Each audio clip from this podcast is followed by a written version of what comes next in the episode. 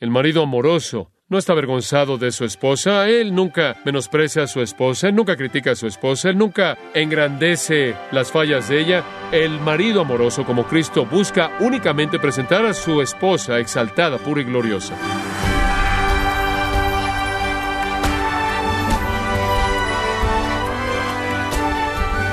Le damos las gracias por acompañarnos en su programa Gracias a vosotros con el pastor John MacArthur. Algunos esposos asumen que sus responsabilidades esenciales son proveer para las necesidades financieras de la familia, enseñarles a los niños qué es lo bueno y qué es lo malo, y defender a la familia de cualquier peligro. Pero ¿qué dice la palabra de Dios acerca de la responsabilidad primaria de un esposo? Esta serie titulada La familia le dará la respuesta cuando John MacArthur lo explica a detalle en Gracia a vosotros. Y de manera típica, la gente cree que un gran matrimonio realmente se garantiza por estar enamorados. Si la gente tan solo está enamorada, no se necesitan reglas. Si tan solo se aman el uno al otro, si tan solo está la emoción del romance, pero es tan difícil definir esa emoción. Recientemente se hizo una encuesta entre niños acerca del amor, niños viendo al mundo adulto. Se les hizo una serie de preguntas. Permítame compartir algunas de las respuestas. Se les preguntó, ¿cómo es que de manera típica se conduce la gente enamorada? Wendy, a los ocho años de edad, dijo, bueno, cuando una persona es besada por primera vez se cae y no se levanta por lo menos en una hora. Se les hizo otra pregunta. ¿Por qué el amor sucede entre ciertas personas? Andrés, de seis años de edad, dijo, bueno, una de las personas tiene pecas y encuentra a otra persona que también tiene pecas. May, de edad de nueve años, dijo, realmente nadie está seguro de por qué sucede, pero hay que tiene algo que ver con cómo hueles, y esa es la razón por la que el perfume y el desodorante son tan populares. Y después estaba Manuel, de edad de ocho años, él dijo, creo que te deben disparar con una flecha o algo así, pero el resto no debe ser tan doloroso. Después se les preguntó, ¿Cómo crees que es el enamorarse? Juan, de nueve años de edad, dijo, es como una avalancha, tienes que correr por tu vida. Glenn, de siete años de edad, dijo, si enamorarse es como aprender a deletrear una palabra, no lo quiero hacer. Toma mucho tiempo. En la importancia de cómo se ve uno en el amor, se le preguntó a los niños, ¿qué tan importante es cómo te ves cuando hablamos de enamorarte? Anita, de edad de ocho años, dijo, si quieres ser amado por alguien, que no está ya en tu familia no afecta el ser hermosa. Brian, de edad de siete años, dijo, No es siempre cómo te ves, veme. Yo soy tan guapo como cualquier persona y todavía no me he casado con nadie. Christine dijo, Mientras que la belleza es algo superficial, lo rico que eres puede durar mucho tiempo. Después a los hijos se les preguntó, ¿por qué es que los que se aman se toman de las manos? Gavin, de ocho años de edad, dijo, quieren asegurarse de que sus anillos no se caigan, porque pagaron mucho dinero por ellos. Juan, de edad de nueve años, dijo, simplemente están practicando para cuando tengan que caminar por el pasillo algún día y hacer todo eso del matrimonio santo. Después hubieron algunas opiniones generales confidenciales acerca del amor que pensé que son interesantes. David, de ocho años de edad, dijo, el amor te encontrará aun cuando estás tratando de esconderte de él. Yo he estado tratando de esconderme de él desde que tenía cinco años de edad, pero las niñas continúan encontrándome. Regina, de diez años de edad, dijo, no me apuro en enamorarme, ya para mí es bastante difícil el cuarto año de primaria. Después se les pidió que hicieran algunas sugerencias acerca de maneras seguras en las que uno puede enamorarse. Del, de seis años de edad, dijo, dile que eres dueño de muchas tiendas de dulces. Camille dijo, mueve tus caderas y espera lo mejor. Bart, de nueve años de edad, dijo, una manera de hacerlo, de que una persona se enamore, es invitarla a comer y asegurarte que coma algo que le gusta. Las papas a la francesa siempre funcionan para mí. Después se les preguntó, ¿cómo puedes saber si dos adultos que están comiendo en un restaurante realmente están enamorados? Bobby, de nueve años de edad, dijo, ve si el hombre paga la cuenta. Bart, de nueve años de edad, dijo, los que se aman se ven el uno al otro hasta que su comida se enfría. Otras personas comen. Y así sigue. ¿Cómo hacer que el amor dure? se les preguntó. Dick, de edad de siete años de edad, dijo, pasa la mayor parte de tu tiempo amando en lugar de ir a trabajar. Aaron, de ocho años de edad, dijo, no se te olvide el nombre de tu esposa. Eso va a echar a perder el amor. Dave, de ocho años de edad, Dijo, besa bien, podría ayudar a que tu esposa se le olvide que nunca saca la basura. Bueno, es bastante simpático cuando usted le pregunta a los niños que hablen del amor y encontrar alguna definición significativa, pero siendo honestos, no estoy seguro de que los adultos lo definirían de alguna manera mejor. ¿Usted sí? Entender cómo hacer que el romance dure de manera permanente es un gran desafío. A pesar de la dificultad de hacer eso, necesitamos recordar que el 96% de todos los hombres y el 94% de todas las mujeres van a decir acepto. Después, la mayoría de ellos, tarde o temprano en nuestra cultura, van a decir no acepto y se divorcian. Pero la realidad es que más del 90% de la gente todavía buscan el matrimonio. La triste realidad es que no pueden hacer que funcione y el colapso del matrimonio y las relaciones familiares ciertamente son predecibles en nuestra cultura. Realmente no nos debe sorprender mucho eso. Me gustaría que pase en su Biblia, segunda de Timoteo, por un momento, y podemos ver ahí, por lo menos en parte, lo que hace que el matrimonio sea tan difícil. En 2 de Timoteo capítulo 3 versículo 1 dice, pero también debes saber esto, que en los días postreros vendrán tiempos peligrosos. Ahora, los días postreros comenzaron cuando el Mesías llegó, entonces estamos en los días postreros, en lo último, en lo postrero de los días postreros, y aquí es como describe a la gente en estos últimos días.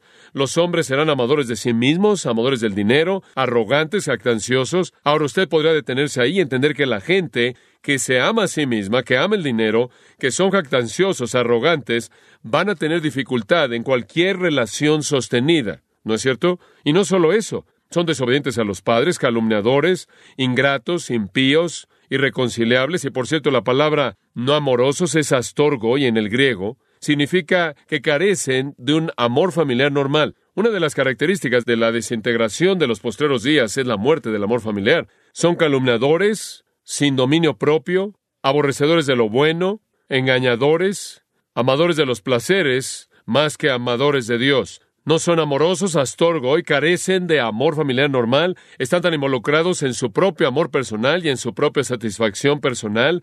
Hicimos la pregunta y es apropiado hacerla. ¿Hay alguna esperanza para el matrimonio cuando el matrimonio está siendo atacado por este tipo de mentalidad de los postreros días, de los últimos días, cuando es atacado por fuera, por la cultura inmoral impía en la que vivimos, cuando es atacada por dentro, por la batalla de los sexos, una mujer tratando de adquirir la ascendencia y dominar a un hombre, y un hombre tratando de oprimir y controlar a una mujer, ¿Puede el matrimonio ser rescatado en medio de todo eso? Aquí estamos peleando por dentro, peleando por fuera, peleando en términos del tiempo en el que vivimos, cuando la profecía está cumpliéndose. ¿Hay alguna esperanza? La respuesta la encontramos en Efesios 5, así que puede pasar ese texto. Ese es un texto de base para nosotros conforme continuamos en este estudio del plan de Dios para el matrimonio y la familia, y estamos recordando aquí en Efesios capítulo 5 que para que un matrimonio sea lo que debe ser, hay algunos prerequisitos. Él comienza a discutir el matrimonio en el versículo 22 con las esposas, y después en el versículo 25 con el marido, y después en el capítulo 6, versículo 1, los hijos,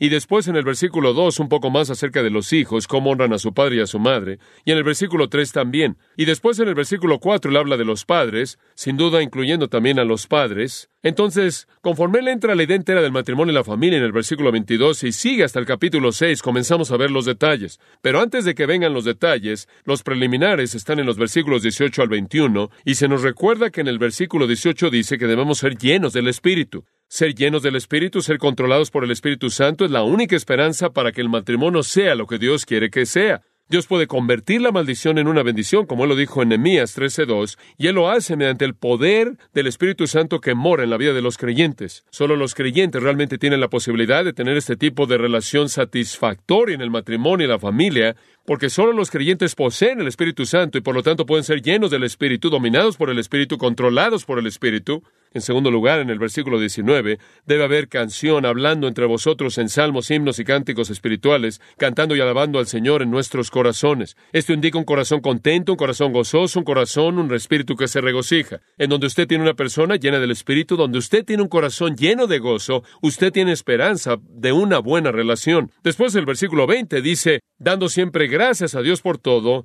en el nombre de nuestro Señor Jesucristo, al Padre. No importa lo que sucede, no importa lo que sale mal, no importa cómo pueda ser malinterpretado, maltratado en un matrimonio, su corazón está lleno de nada más que gratitud, inclusive por sus pruebas, porque usted sabe que vienen de Dios y tienen una obra perfeccionadora. Ser lleno del Espíritu, estar cantando de las profundidades de su corazón con gozo, estar agradecido por todo y después en el versículo 21, Someteos unos a otros en el temor de Cristo. Tener una actitud de sumisión mutua en la cual usted considera a otros mejor que usted. Esos son los prerequisitos espirituales para un matrimonio exitoso. Ahora, después de esas realidades generales espirituales que son discutidas, versículo 22, Pablo entra en la función de las esposas. Las casadas estén sujetas a sus propios maridos como al Señor, porque el marido es cabeza de la mujer, así como Cristo es cabeza de la iglesia, la cual es su cuerpo y Él es su Salvador. Así que como la iglesia está sujeta a Cristo, así también las casadas lo estén a sus maridos en todo. Discutimos cómo Dios ha diseñado esta función maravillosa de sumisión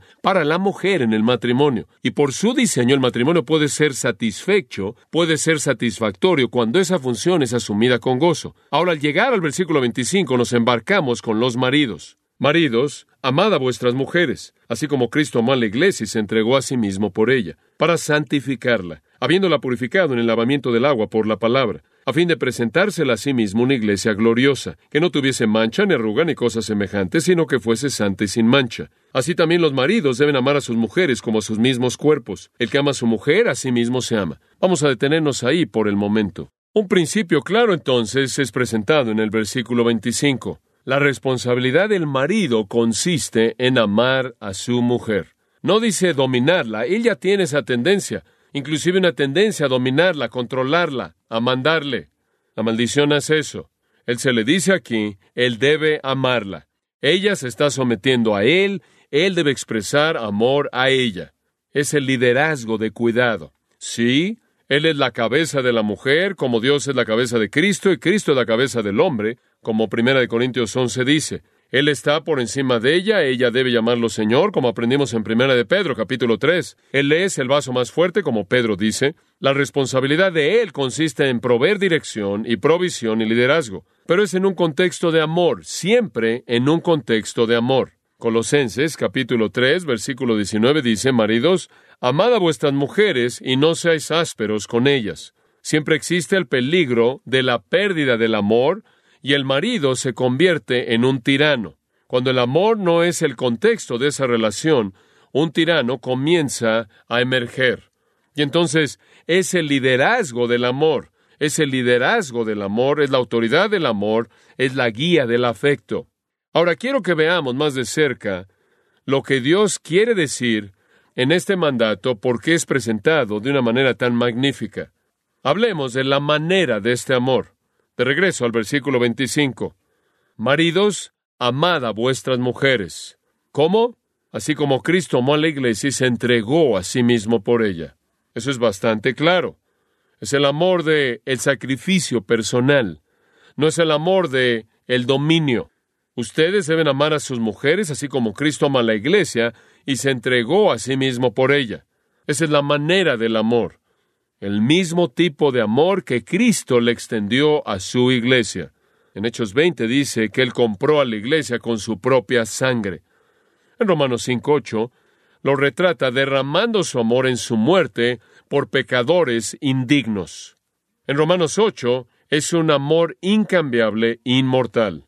Él nos ama con un amor del cual nunca podemos ser separados.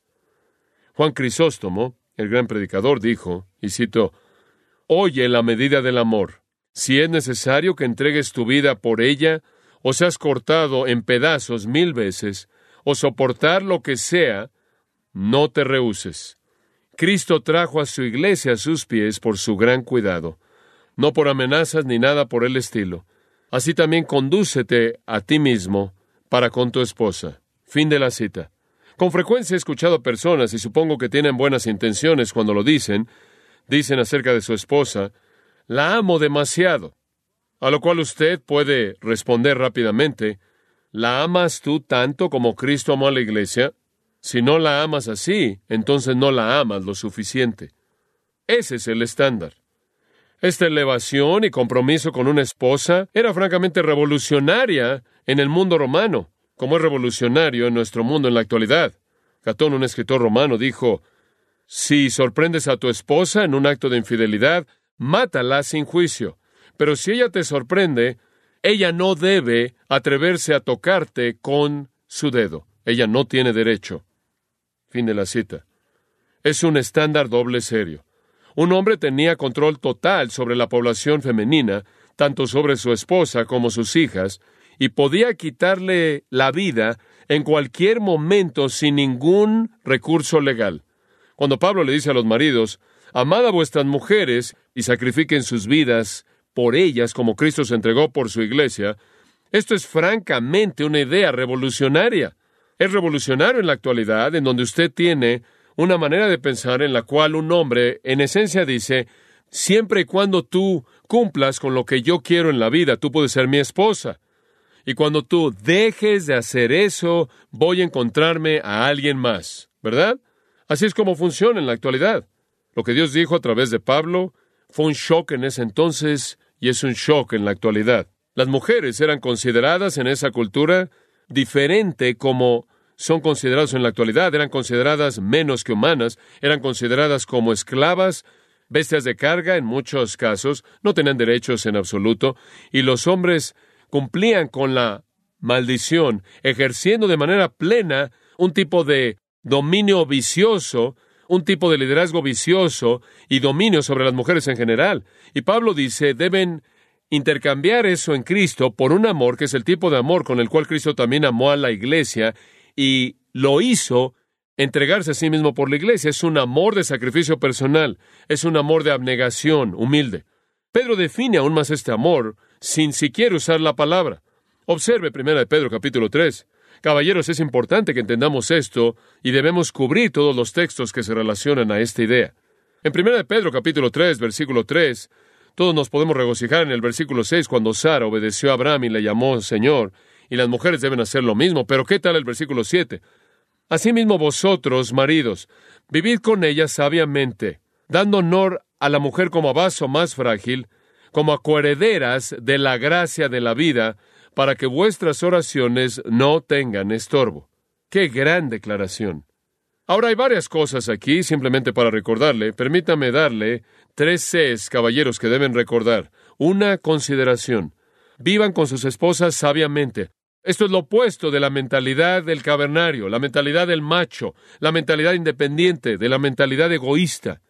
Esto es entendimiento, sensibilidad, satisfacer las necesidades de ella, entender los sentimientos de ella, sus temores, ansiedades, preocupaciones, metas, sueños, deseos. Eso es lo que él quiere decir. Vivan con sus esposas de una manera comprensiva. Algunas veces se resume en escuchar, ¿no es cierto? Entiende el corazón de ella, porque no puedes expresarle tu amor a ella menos de que sea un amor que se sacrifica, que satisface necesidades, y tiene usted que conocer cuáles son esas necesidades. No solo consideración, sino que aquí hay una palabra antigua, caballerosidad.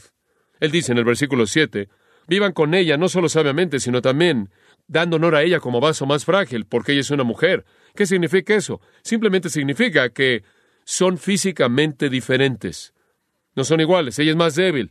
No le dice usted a ella, después de que cambies la llanta, con gusto te llevo a la tienda. Usted entiende que hay una debilidad física en una mujer. Dios la ha diseñado a ella de tal manera para que esté bajo la fortaleza y protección de un hombre. Ella necesita nuestra fortaleza. Consideración. Vive con ella sabiamente, caballerosidad. Trátala como a vaso más frágil. Sé su fortaleza en el lado físico. Y después, en tercer lugar, comunión. Comunión. Trátala con honra como coheredera de la gracia de la vida. Los hombres y las mujeres son diferentes físicamente. Espiritualmente son iguales. Trátala como un igual espiritual. Me encanta lo que dice en el Cantar de Cantares cuando el hombre dice, Esta es mi amada. Y la mujer dice, Este es mi amado, mi amigo. Un sentido profundo de intimidad, de compartir al mismo nivel las cosas espirituales.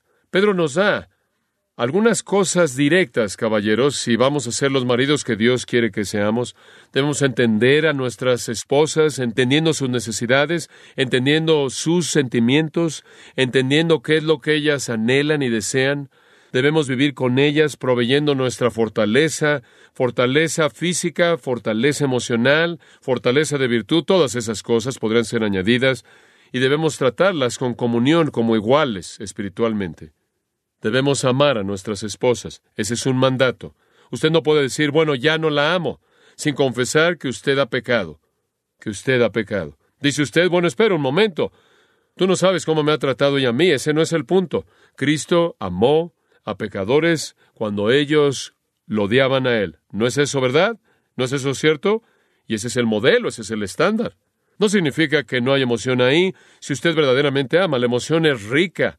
Los sentimientos son emocionantes. La amistad es maravillosa. La definición bíblica realmente nos lleva a algunas profundidades imposibles de medir. Regresemos a Efesios. Cuando comenzamos a hablar acerca de cómo debemos amar de esta manera sacrificial, realmente comienza a descender a un nivel profundo.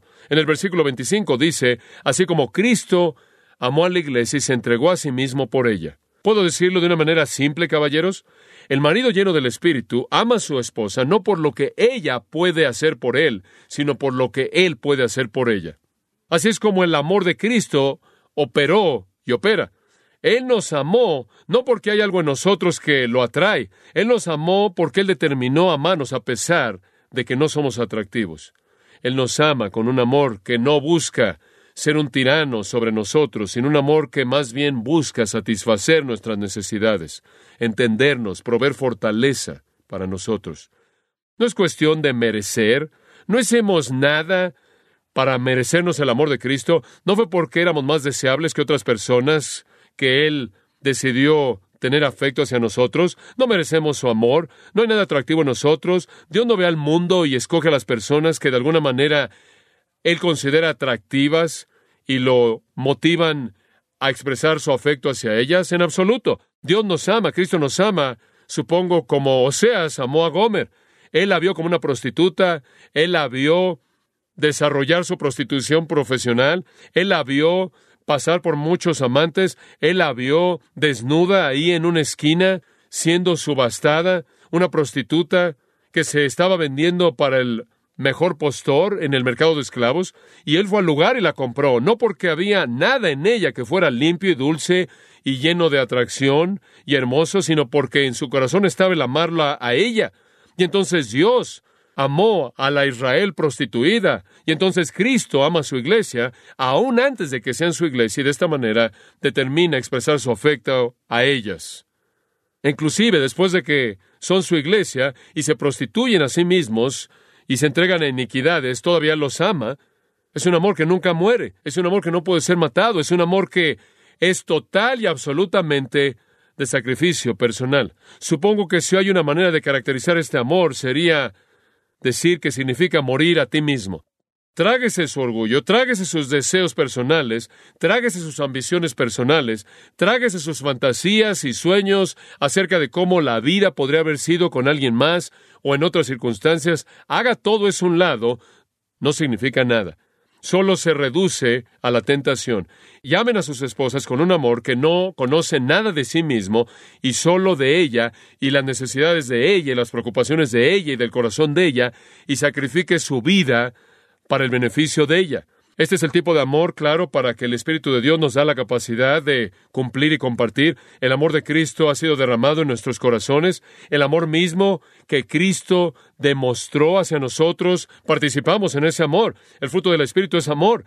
El Espíritu produce en nosotros este amor increíble. 1 Pedro 1.22 dice, debido a que en obediencia a la verdad han purificado sus almas o han sido convertidos, ahora tienen un amor sincero, tienen la capacidad de amarse de manera fervorosa unos a otros del corazón porque han nacido de nuevo. Este es el tipo de amor que le pertenece solo a personas que han nacido de nuevo. El mundo trata de aferrarse al amor romántico por la mayor cantidad de tiempo que puede, y eventualmente dejan de tener los sentimientos y la vida se vuelve bastante mundana, bastante rutinaria y comienza a envejecer y algo afuera de su propio matrimonio puede verse mejor de lo que está en casa y no puede sostener ese amor y no puede aferrarse a ese amor porque no tiene una nueva naturaleza. Pero nosotros que hemos nacido de nuevo tenemos un amor sincero, un amor fervoroso, debido a la simiente imperecedera de la palabra de Dios que vive y permanece para siempre, que nos ha otorgado vida nueva. De tal manera nos amó Dios que dio a su Hijo. Cristo nos amó de tal manera que entregó su vida. Amamos a nuestras esposas al punto de sacrificarnos a nosotros mismos. Pasa a 1 Corintios capítulo 13. En 1 Corintios 13, toda característica del amor enlistada en ese capítulo está en forma verbal. El amor no es algo estático, no es un sustantivo, un nombre en términos de lenguaje, es un verbo. El amor actúa. El amor hace algo. El amor, versículo 4, es sufrido, es benigno, el amor no tiene envidia, el amor no es actancioso, no se envanece, no hace nada indebido, no busca lo suyo, no se irrita, no guarda rencor, no se goza de la injusticia, mas se goza de la verdad.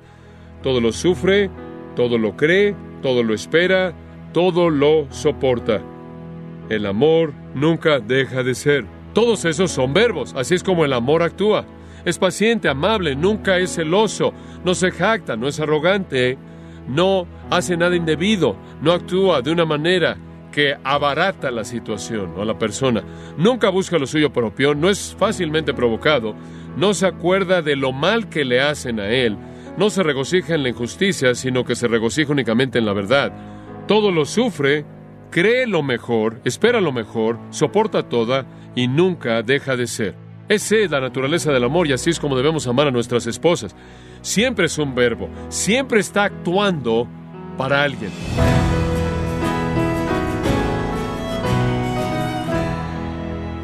John MacArthur nos ha enseñado que el estándar bíblico para los esposos es muy alto, y una manera de alcanzarlo es aprendiendo el concepto bíblico del amor sacrificial. Todo esto es parte de la serie La familia, en gracia a vosotros. Estimado oyente, tenemos disponible el libro El llamado sublime de Dios para la mujer, escrito por John MacArthur. Es un libro que confronta la filosofía feminista, que es prevaleciente en la sociedad y ha penetrado en la Iglesia. Puede adquirir el llamado sublime de Dios para la mujer en gracia.org o en su librería cristiana más cercana. También le recuerdo que puede descargar todos los sermones de esta serie La familia, así como todos aquellos que he escuchado en días, semanas o meses anteriores en gracia.org. Si tiene alguna pregunta o desea conocer más de nuestro ministerio, como son todos los libros del pastor John MacArthur en español o los sermones en CD que también usted puede adquirir, Escríbanos y por favor mencione la estación de radio por medio de la cual usted nos escucha en gracia a vosotros. Es importante conocer no solo el país y ciudad de donde usted nos escucha, sino también la radio.